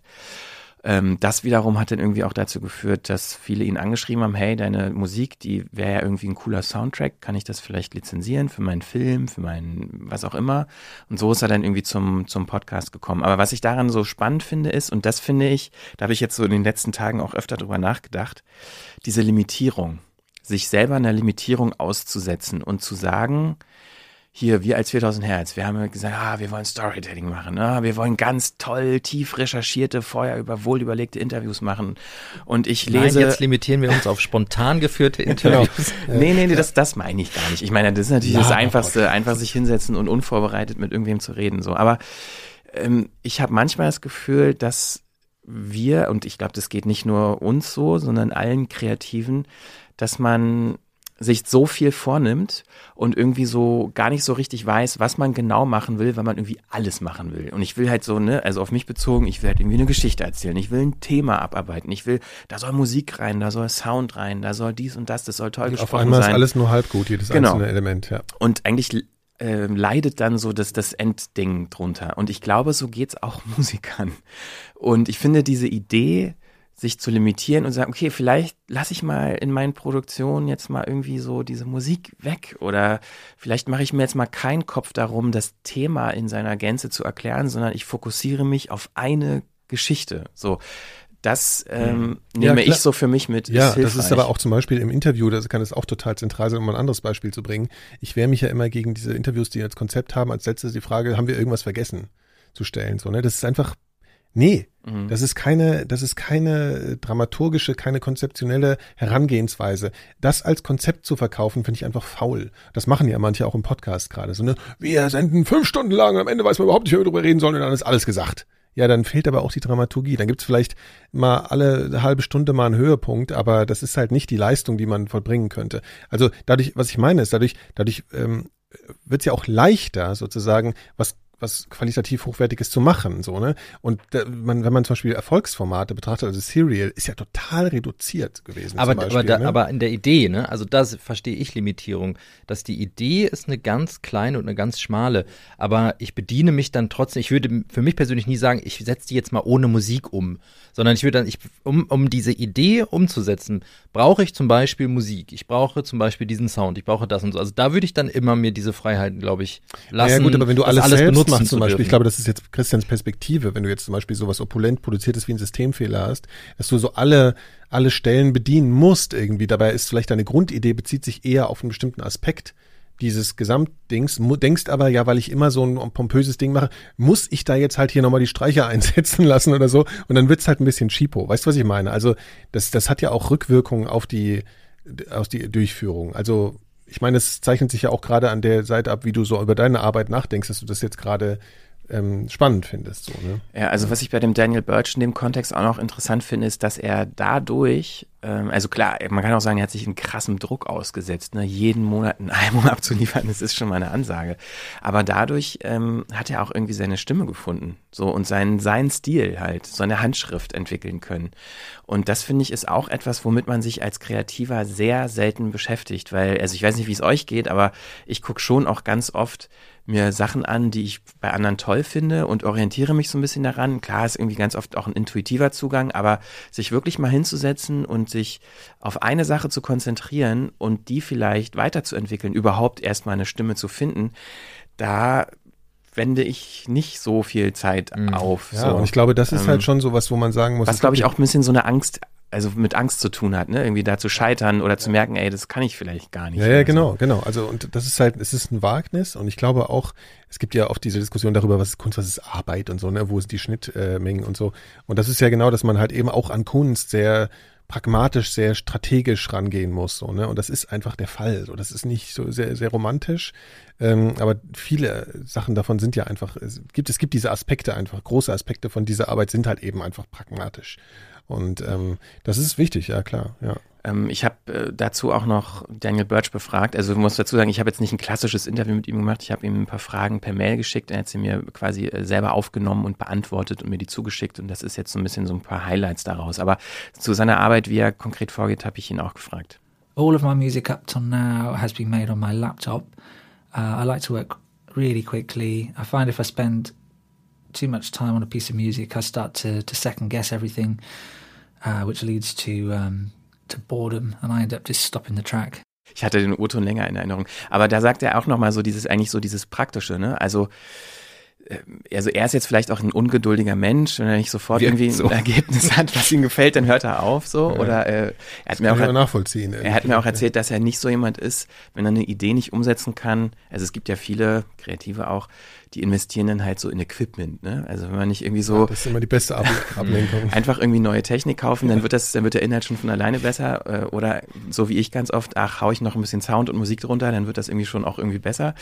Ähm, das ist natürlich auch ein, ein, einfacher Weg auf einer gewissen Art. Ja, vor allem einer, der auch nicht wirklich funktioniert, muss man ganz ehrlich sagen. Ja, also. auf jeden Fall hat, dich, hat mir das auch nochmal gezeigt, ähm, dass es vielleicht besser ist, dann entweder aufzuhören oder mit dem Ersten, was man hat, einfach zu arbeiten, anstatt tausendmal darüber nachzudenken, wie man das noch verbessern kann, weil man mit der Geschichte an der Geschichte nicht weiterarbeitet, sondern das halt irgendwie auffüllt mit anderen Elementen. Also das muss. Ja, ich habe gerade die Frage, steht gerade, ich ob das stimmt, aber entwickelt man schneller eine Handschrift, wenn man sich reduziert? Ist jetzt gerade so meine Frage. Also zum Beispiel, ich muss jetzt eben, weil ich vorhin an Serial, äh, Serial gesagt habe, die ganz viele Leute, die an dieses diese minimalistische Musik dann so kopiert haben in einem ja. auch einem True Crime so.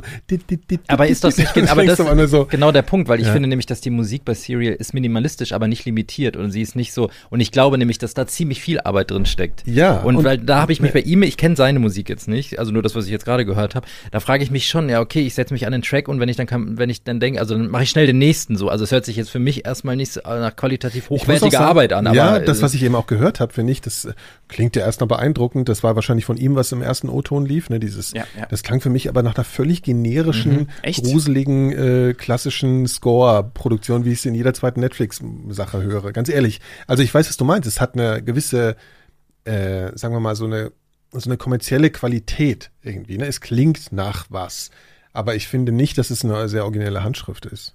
Mhm. Also das war jetzt, mhm. ich habe jetzt nichts gehört von genau. ihm, nur nur das. Also ne? aber, auch. Ja, ja. Ja gut, ich habe jetzt irgendwie auch äh, nicht alle, aber fast alle Alben von ihm gehört und ich finde die eigentlich ganz ganz schön, weil die so einfach Räume eröffnen, so Gedankenräume. Ja, ich glaube, man muss halt einen Mittelweg finden. Also ich glaube, so dieses ultra radikale, sich so so ein Album pro Monat, das wirkt für mich so ein bisschen over the top. So, das naja, ich, so das war so ja für ihn so ein bisschen so dieser, ich, was man vielleicht wenn man eine Ausbildung macht, ja, so Gesellenstückmäßig. Man, man arbeitet halt krass hart an sich selber und versucht Dinge und um sich selber zu finden in der, in ja, dem Druck. So. Ja, klar. Es ist so ein bisschen so, wie wir das gesagt haben, wir machen jetzt alle zwei Wochen eine Frequenz. Das ist einfach jetzt, das ist so die Vorgabe. genau dasselbe. So, das ist, ja, die, die Qualität ist trotzdem top. Naja, deswegen sind auch viel so Kompromisse drin. So.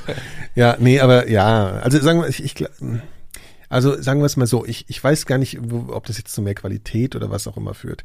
Aber was man ja lernt, wenn man kreativ arbeitet, ist, sich nicht zu lange, und das steckt da ja auch drin, an irgendwas zu fest zu beißen, weil das bringt nichts, man wird frustriert. Ja. Dann bringt man lieber was raus. Aber was auch mal das ist keine, das ist keine Regel, glaube ich. Nee, also, aber, weil ich glaube, das kann man richtig, oft Leuten raten. Das kann man mal raten, das sollte man auch für sich mal ausprobieren. Aber ich glaube, richtig, richtig geile Sachen sind schon immer die Sachen, wo echt viel Arbeit drin steckt. Womit ich nicht sagen will, ich weiß nämlich auch, worauf du hinaus willst, Christian. Du willst darauf hinaus, dass wir uns oft viel zu sehr zu verkopfen bei unseren Sachen und dann kommt am Ende nichts bei raus. Große Gefahr. Genau. Und das ist nämlich genau der Punkt bei uns irgendwie. Also man muss, wie, du hast es auch gerade gesagt, man muss irgendwie den Punkt finden, wo es dann nicht mehr Sinn ergibt, noch mehr äh, irgendwie Arbeit rein. Aber ich glaube, so ein bisschen mehr als was er jetzt gesagt hat, ist es Aber schon. Wir hatten uns doch neulich über äh, Regiearbeit unterhalten. Ja. Kannst du dich noch erinnern, welchen großen deutschen Regisseur, von dem du erzählt hattest, der, ja. genau, der eigentlich nie wirkliche Regiearbeit nee. gemacht hat, sondern so First Take äh, Approach.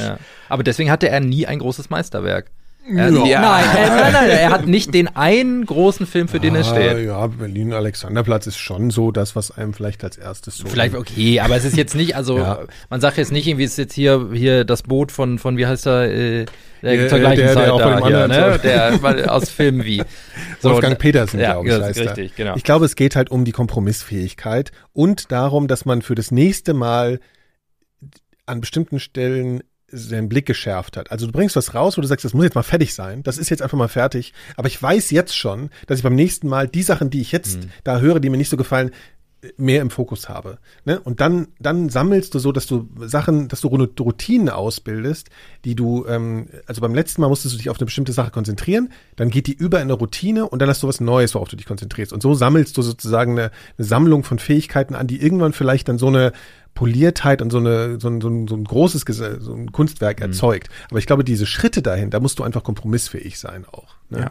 Ich glaube, das macht dich auch vielleicht als Künstler aus, dass du eben so viel Arbeit reinsteckst und trotzdem irgendwann die Veröffentlichung in, auch dann trotzdem stattfindet, ne? Und dass du dich nicht total darin verrennst und das Ding irgendwie nie ja, fertig Es gibt auch Leute, die arbeiten einfach mal ihr ganzes Leben an einer Sache, ne? Ja. Das ist auch schön. Ja. Sag mal, also, aber ich habe noch eine Frage, ne? Ich mich das die ganze Zeit frage. Was ist denn Musik für Podcasts? Also was definiert das? Uh, schwierige Frage. Also da geht Daniel Birch auch noch mal ein bisschen drauf ein. Ich glaube, nach dem ersten mhm. Ton von ihm können wir da besser drüber sprechen, weil er auch noch mal ähm, erzählt, wie er ganz konkret einen Soundtrack produziert hat für einen Podcast und zwar für The Big Loop. Das ist ein ähm, fiktionaler Podcast, ein Science-Fiction, Mystery, Horror, Thriller Podcast, mhm. der äh, im, also ich muss dazu sagen, ich habe nicht den ganzen Podcast die ganze Staffel gehört, ich habe nur die erste Folge gehört und da geht's, also es scheint darum zu gehen, es ist so eine Geschichte über Raumfahrt, also im Weltall, kleines Raumschiff, man ist sehr lange unterwegs und eine Crew muss halt irgendwie miteinander klarkommen. Und es sind halt ganz oft so psychologische also Psychogramme verpackt in Geschichten und ähm, ja, also ich würde sagen, wir hören mal rein, wir hören erst einen Ausschnitt aus dem Podcast und danach übernimmt dann Daniel Birch, wie er die Musik dafür gemacht hat. With 24 people crammed into a rotating can for a few years on the way from Mars to one of Jupiter's moons, of course, tempers would flare. The occasional scuffle is bound to break out. Those are to be expected. But I didn't know. I don't think anyone could anticipate the horrors the bodies, the things that would come out of the dark, out there, where day and night have no meaning.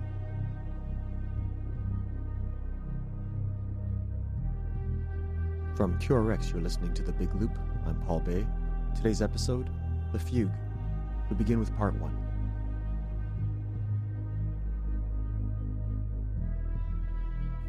Creating the score for the Big Loop series finale, The Fugue. Oh, that was such an incredible experience. Paul was great at explaining the the story behind the main character and the uh, the overall feel that he was looking for from the music. Uh, he also sent me uh, a couple of reference tracks, which allowed me to get get to the heart of the music very quickly. Time was the biggest challenge, uh, as there wasn't much of it to, to finish the score. Um, however, with my experience of creating one month albums, I knew I was I was totally capable of creating a large body of work in a short space of time. Before working with Paul and the the Big Loop, I'd never really looked into the world of um, podcast audio drama. It's it's yeah, completely new area for me. Incredible experience. But yeah, what I think is special about creating music for, for audio drama is is yeah it allows a composer to really get their hands dirty and create music with with depth and heart. It's giving someone the opportunity to connect with the story on an emotional level and to create music inspired by the very story itself.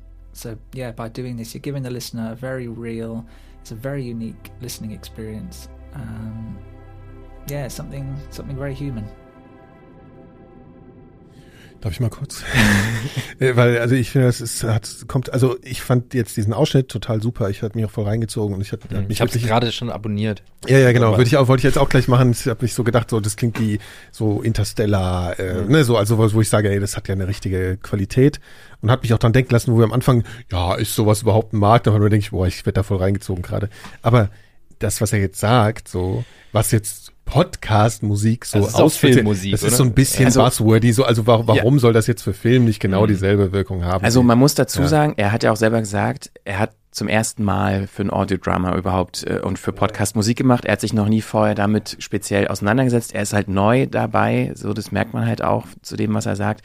Aber ich so grundsätzlich, bevor wir jetzt nochmal darauf eingehen, finde ich eigentlich ganz spannend, weil das so eigentlich den, den Bogen äh, zum Anfang seiner Karriere, als er 2014 sich diesem Druck ausgesetzt hat, jeden Monat ein Album abzuliefern, hat er halt irgendwie sich so eine Handschrift und auch ein Handwerkszeug angeeignet, was ihm jetzt halt sozusagen diese Möglichkeit gebracht hat, in relativ kurzer Zeit überhaupt einen ganzen mhm. Soundtrack ja. zu machen. Ah, ja, okay. So. Und mhm. das fand ich schon ganz spannend.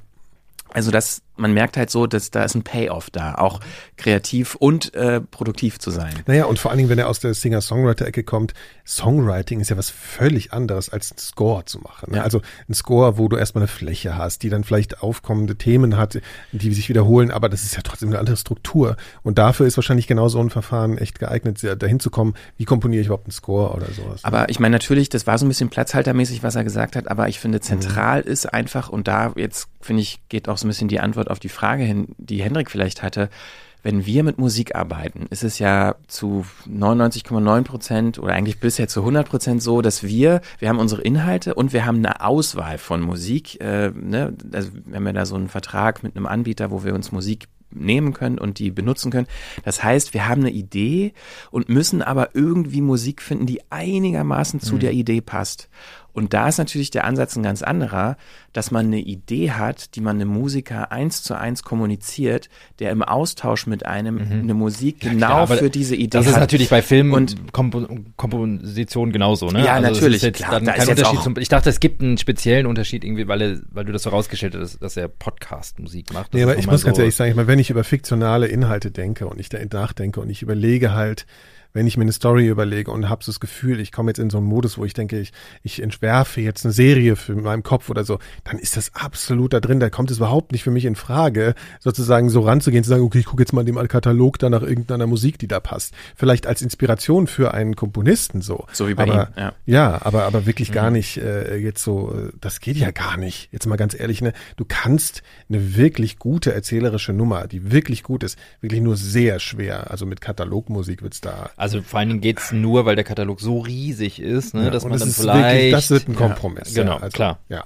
Aber ich finde daran auch noch interessant, dass es mittlerweile überhaupt freie Musiker, Komponisten, Produzenten gibt, die sich als Podcast-Komponisten bezeichnen. Mhm. Und das ist auch nochmal so ein Rück, so eine, so eine, so ein Bogen zu der ersten Hälfte unseres Gesprächs, was Professionalisierung und Kommerzialisierung angeht, dass es jetzt halt Musiker gibt, die sich auch als Beruf quasi auswählen, Podcast-Produzent, Komponist was zu werden. Ist, so, mein, das gab es vor fünf Jahren noch nicht. Was es da vielleicht als Unterschied geben könnte, irgendwie zu, zum Filmmusik, ist, dass halt, also ich sag mal, Filmmusik kann ja auch auf Bewegung komponiert werden und kann irgendwie auf das Bild komponiert werden und dass vielleicht sich Podcast-Musiker überlegen, wie kann man Musik nur auf Sprache komponieren. So jetzt mal so ins, ins Blaue gesprochen. Ja, ja, so, das, das könnte so eine schon, Spezialisierung dass es einen künstlerischen ne? Zugang gibt. Klar, genau. genau ja.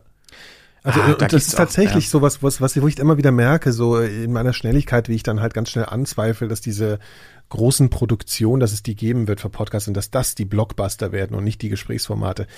Ja, vielleicht äh, stimmt's auch nicht. Ne? Also ich weiß nicht, vielleicht wird auch beides nebeneinander existieren, keine Ahnung. Ich meine, im Endeffekt reden wir von Audio, da waren wir ja schon ein paar Mal. Audio ist the word sozusagen. Ja. Und, aber äh, was ich, also es ist wirklich toll, ähm, wie man reingezogen wird. Ne? So, und also, das mit ja. so minimalen Ja, ja, Mitteln. das Du ist hast wirklich so eine, krass. Ja, eine ja. Frau, die erzählt und Ja, nur aber diesen halt wie, ne? Score. Wie sie naja, aber wenn man das mal, Und da was ist sie nix, erzählt. da ist jetzt nichts noch irgendwie mit Raumschiff, Atmo und Kling, Kling, Kling Nee, um und du Gottes hörst da Leute, die rumlaufen. Nee, ja. also wirklich Ja. nur Musik und Sprache. Ja, aber das ist ja auch sowas, ich meine, das ist was, ich glaube, wofür Podcasts einfach gut geeignet sind, wenn man vom Fiktionalen ausgeht, sind eigentlich Kammerspiel-eske Situationen. Ne? Also Reduktion. Also im, ich finde immer, wenn man das Gefühl hat, es wird zu bombastisch, dann denke ich immer so, ey, komm, ey, ne? Nein, das ist nicht Kino im Kopf, sondern das ist halt reingezogen werden, emotional, nicht, nicht, äh, also emotional in eine Situation und nicht diese visuelle Vorstellung. Ne? Also, Ja, aber das so absolut jetzt darzustellen, finde ich auch bin ein bisschen gerne mal stark. absolut. Also, Also, ja, da kann man mir ja so gern widersprechen, aber ich finde das so, weißt du so, also genau wie diese Low-Budget-Filme, wie dieser, mir kommt jetzt gerade Moon in den Kopf. Weiß Mhm. nicht, ob ihr euch erinnert, dieser Typ, der da irgendwie auf dem Mond sitzt und da alleine eingesperrt wird. Das ist auch ein Kammerspiel. naja, aber andererseits hast du auch schon selber Interstellar erwähnt, ja? also das ist aber- alles andere. Ja, aber wenn das zu, und das ist aber genau dann, das wird dann Hollywood. Das hat vielleicht weißt du, so Elemente, das hat auch so Genau, das Gute an. Interstellar finde ich halt eben genau, dass es so ein bisschen beides verbindet, so, ne, dass man halt sagt, Guck okay. dir Star Wars an. Ja, Guck ja aber Star das Trek ist an. halt auch wirklich dann Popcorn-Kino, wo du dann nicht tief bewegt rausgehst, also zumindest ich nicht, sondern sagst, boah, das hat Spaß gemacht, so, ne?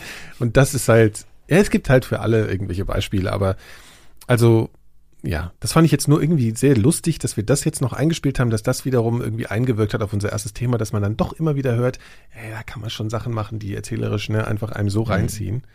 Ähm, motiviert vielleicht auch wieder für eine, eigene Ja. Ideen. Man muss dann schon, wir hatten, ich höre auf, wir hatten vorhin die Diskussion, weil wir jetzt gleich noch darauf eingehen wollen, was wir, dass wir erzählen, was wir hören und so, dass man dann so sagt, ja, wir müssen schon, der Hendrik sagte dann, ja, muss auch mal mehr hören, wenn man was machen will, muss man auch hören. Ja, das ist auch so. Und das stimmt so. Und ich habe mich da erst so ein bisschen gegen gewehrt. Ich so, so ja komm, ey, das ist doch alles kein Schrott an, damit ich, das inspiriert mich nicht, aber es ist halt, äh, man muss gute Sachen hören. Hm, ja, klar. man darf sich keinen Trash reinziehen. Trash vergiftet den Kopf. So.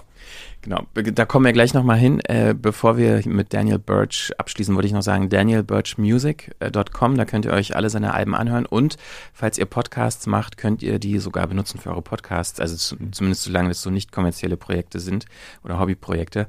Aber er sagt auch selber, wenn ihr das, wenn man das anders nutzen wollen würde, da kann man sich auch auf äh, bei Ah, ihm melden und das Lizenzieren, das ist wohl sehr niedrigschwellig direkt vom Erzeuger.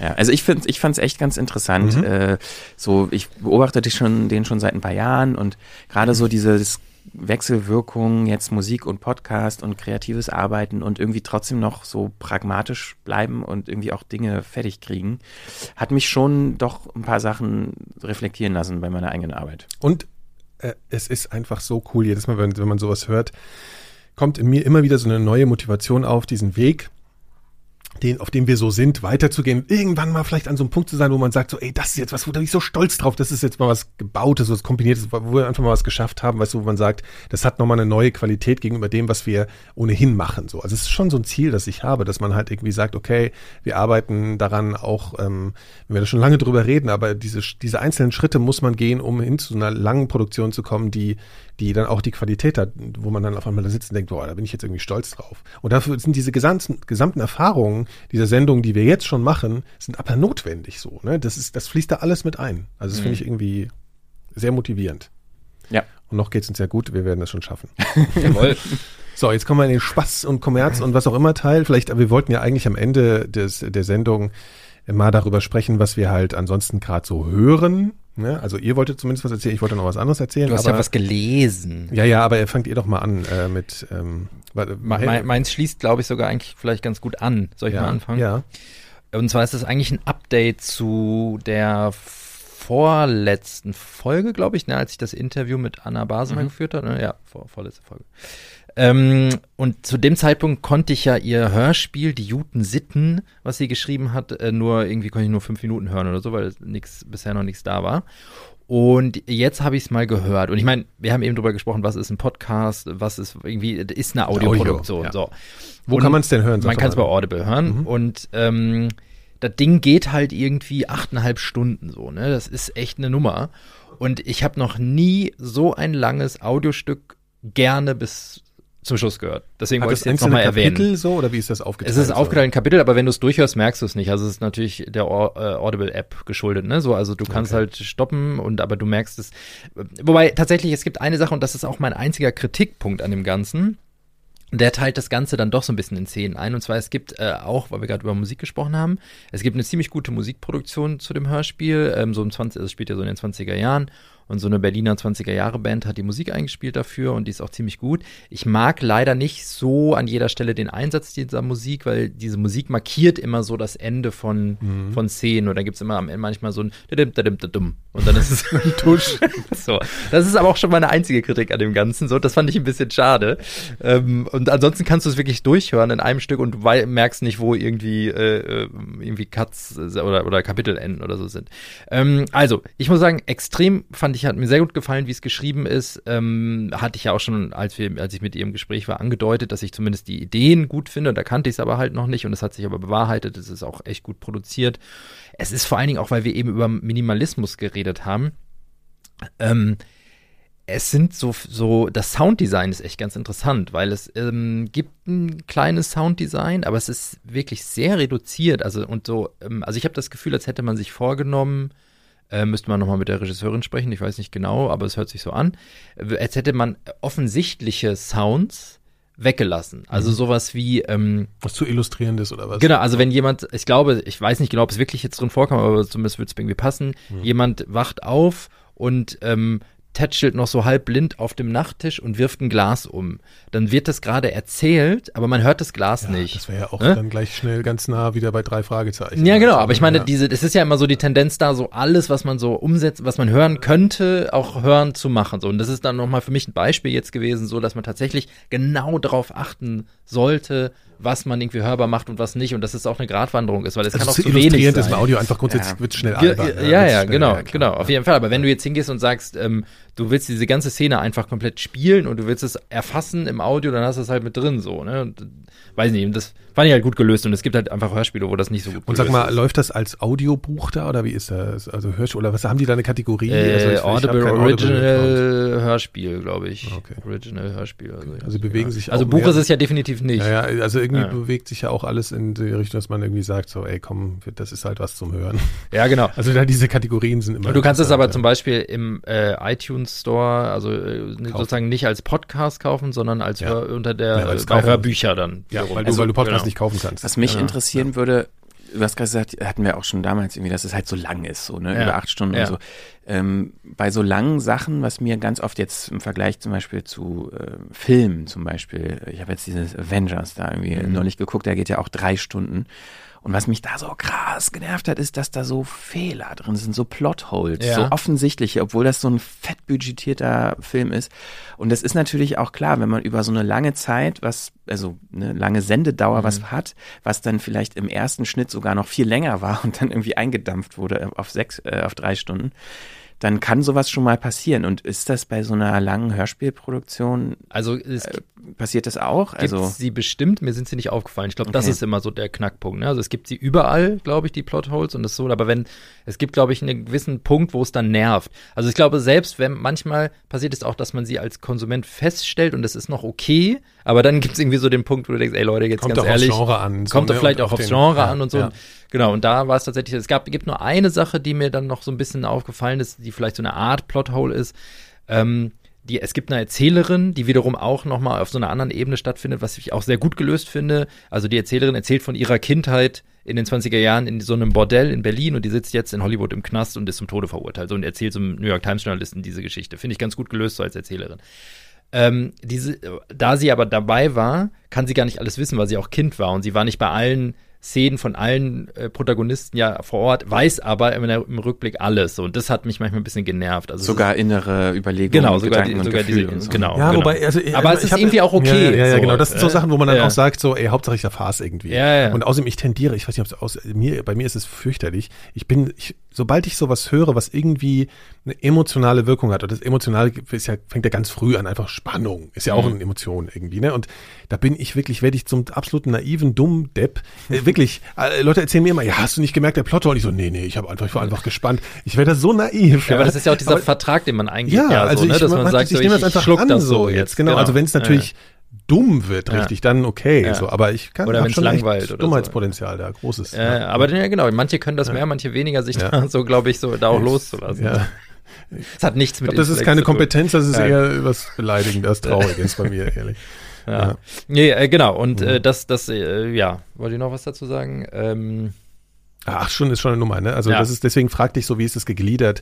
Ich gucke mir das mal an. Das ist, äh, finde ich ja eine und es gab schon, Herausforderung. es gab noch andere, schon so lange Hörspiele bei Audible und so. Das hat, die haben nie funktioniert bei mir. Ich habe immer aufgehört nach, nach spätestens drei Stunden. Und ähm, ja, jetzt habe ich es irgendwie zu Ende gehört, äh, weil es auch irgendwie ganz gut von den von der Figurenkonstellation ist, weil man Lust hat. Also ganz ehrlich, da geht's ja dann bei acht Stunden auch nicht mehr darum, einer Story zu folgen und das, das die Welt zurückzukehren. Sondern so, ne? genau, ja. du bist dann in so einer Welt und du willst mit den Charakteren halt da irgendwie sein und äh, die Zeit verbringen so und das, das funktioniert einfach gut und die haben alle irgendwie ihre unterschiedlichen Ziele und es ist natürlich alles ho höchst dramatisiert, aber ja, genau, die Jutensitten. Und die Autorin ist Anna Basen. Ja. Also, ja, okay. einen guten Job gemacht. Jo. Gut, ich komme auch zu einem, ja, Pick nennen wir es ja heute nicht, aber irgendwie dann doch.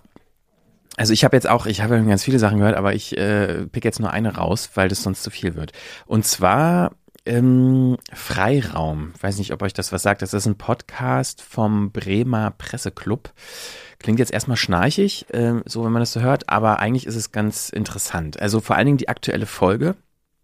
Äh, da sind nämlich die Lage der Nation Boys äh, zu Gast. Äh, Ulf Die Burmeier Boyband, die Lage Boyband. ähm, Tingeln Burmeier aber jetzt auch durch alle Talkshows. Ne? und, und ähm, Philipp Banse natürlich. Und was ich daran echt super interessant finde, ist, dass das ein sehr, also auch super, also toll vorbereitetes Interview, ähm, aber vor allen Dingen auch ein schöner Blick hinter die Kulissen und eine wirklich interessante Reflexion der beiden, was sie da eigentlich machen. Also nicht nur ganz konkret, was ihre Sendung angeht, sondern auch so, was die Wirkung und die Reichweite und die Verantwortung äh, dessen, was sie da tun, irgendwie angeht, äh, auch so nochmal größer gemacht, so was, was sagt das irgendwie über den Journalismus und diese Medienwelt aus, in der wir gerade sind, dass das, was die da tun, auch so erfolgreich ist. Und das fand ich ein sehr erhellendes Gespräch und auch, finde ich, ähm, ich war erstaunt darüber, wie, ja, wie eigentlich, wie dass die beiden da so kleine Brötchen gebacken haben. Also konkret diese Episode fand ich besonders interessant, eben wie die beiden sich da so dargestellt haben und wie sie si- sich und ihre Arbeit reflektiert haben und ihr Blick auf Medien und so weiter. Aber ähm, das war auch bisher die einzige Folge, die ich von diesem Freiraum-Podcast gehört habe. Aber was so den Podcast generell angeht, finde ich interessant, dass da äh, ja eben der Bremer Presseclub so eine Podcast-Produktion macht. Also Leute, die sich ja mit Medien und äh, ja, Journalismus irgendwie durchaus auch irgendwie besch lange beschäftigt haben und weiter das tun und diesen Austausch suchen mit Medienmachern. Aber vor allen Dingen, ähm, was ich daran auch ganz toll finde, ist, wie die sich, oder selten noch in Deutschland, die Art und Weise, wie die sich auch präsentieren. Also die setzen noch sehr großen Wert auf, ähm, weiß ich, sehr viel das Cover-Artwork ist schick designt. Die machen zu jeder Folge immer so kleine ähm, audiovisuelle Teaser, die halt wirklich darüber hinausgehen zu dem, was halt sonst irgendwie alle machen, dann mal schnell was zu Headliner hochladen und auf ähm, Exportieren klicken. Also die haben da auch was, was nett designt ist und so auch Motion Design mäßig gut aufbereitet ist. Also die setzen da schon irgendwie Wert auch, auch auf Qualität. So, und das finde ich halt per se irgendwie ganz cool. Und ähm, da finde ich, da können sich halt viele, auch wir, äh, warum nicht, äh, auch mal irgendwie ein bisschen was abgucken. Und deshalb ist das so ein bisschen meine, meine Empfehlung, Mhm. der Freiraum-Podcast. Ja. Habe ich vorher noch nie von gehört, okay. ja. Es sind auch jetzt erst drei Sascha Episoden Lobo da. war auch schon mal da, Sascha Lobo ne? war die erste Ja. Folge, dann Christian Schmidt und jetzt äh, die Lage der Mhm. Nation. Ja, gerne alles anhören. Äh, ich habe was zum Lesen, aber was mit Podcast zu tun hat. Ähm, über Medien kennt ihr ja, ne? Also hier das medienkritische, was sagt man eigentlich? Was sind sie überhaupt? Die Online-Magazin. Online-Magazin. Online-Magazin, ah, richtig, richtig. So, und da bin ich ja Abonnent, wollte ich noch mal sagen. Über, Paywall. Übernent, Übernent Über- heißt das, wie übernannt, ja, oder? über Übernent bin ich da sozusagen.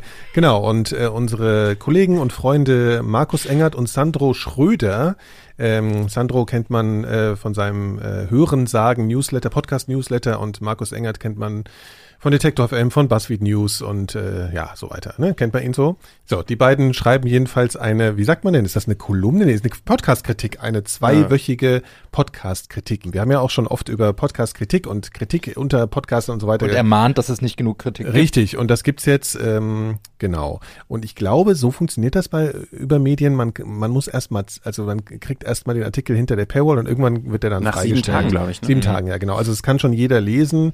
Wir verlinken dann mal die aktuelle in den Show Notes. Genau. Und mir, viel mehr kann ich gar nicht sagen. Wobei aus, ähm, Markus kenne ich ja auch ganz gut und der hat mich gleich in seiner ersten Kritik ziemlich überrascht, indem er Klatsch und Tratsch einen Podcast, der mit diesem Titel äh, rezensiert hat, äh, wo ich erstmal dachte, ach du liebe Güte, ähm, weil ich meine Vorurteile sofort hatte. Und dann hat er mich aber wirklich auf eine ganz interessante Art und Weise überzeugt, dass dieser Podcast vielleicht doch was wert ist und ich höre ihn mir jetzt auch mal an. Mhm. So, also das war eine. Äh, ich habe da mal reingehört, als die gestartet sind bei Mitvergnügen vor, weiß ich nicht, ein ja. Jahr oder so, weiß ich ja. nicht, wie lange das schon ist. Sind aber nicht mehr bei Mitvergnügen jetzt. Ne? Nicht? Okay. Nee. Ja, auf jeden Fall hat mich das nicht so gekriegt. Ja. Ja. Vielleicht haben die sich ja weiterentwickelt. Ja, nee, aber ich fand es so, also er hat so die, über die Leute geschrieben, äh, woher die so kommen und so. Also es las ich für mich, vielleicht ist das Format auch nichts für mich, aber ich glaube, ich habe ein bisschen mehr Respekt gleich bekommen äh, vor diesem Format. Also fand ich eine gute Rezension. Äh, äh, Sandro hat mit The Daily angefangen, fand ich so ein bisschen obvious von seiner Auswahl her, ehrlich gesagt. Aber also, ähm, ja, die kann man sich mal äh, durchlesen. Hat die eigentlich einen Titel? Da bin ich jetzt gar nicht vorbereitet. Das ist einfach nur die Podcast-Kritik oder so. Ja. Shame on me. Weiß, Weiß ich jetzt gar nicht, ob das so ein, naja. Also genau, bei Übermedien, wir verlinken das. Und damit kommen wir jetzt zum Ende dieser Sendung. wir haben einen, glaube ich, einen, fast einen Längenrekord diesmal von einer Stunde, über eine Stunde zwanzig. Ich muss die jetzt gleich noch produzieren. Das ja, viel Spaß. so lange haben wir schon lange nicht mehr gequatscht. Ja, ja. Gut, also äh, wie, wie gesagt, die Frequenz unter frequenz.4000herz.de, unser zweiwöchentliches Magazin zur Audiowelt im Internet oder so. Ich glaube so. Apple Podcast genau. und Spotify und das ganze, und überall. Das ganze Gedöns, genau, da das ganze Zeug. Genau, da gibt's nicht. das überall, könnt ihr alles hören. Ist ein klassischer Podcast mit RSS-Feed und allem. Ja, und äh, wir hören uns in zwei Wochen wieder. Viel Spaß beim Hören, bis bald. Ciao. Tschüss.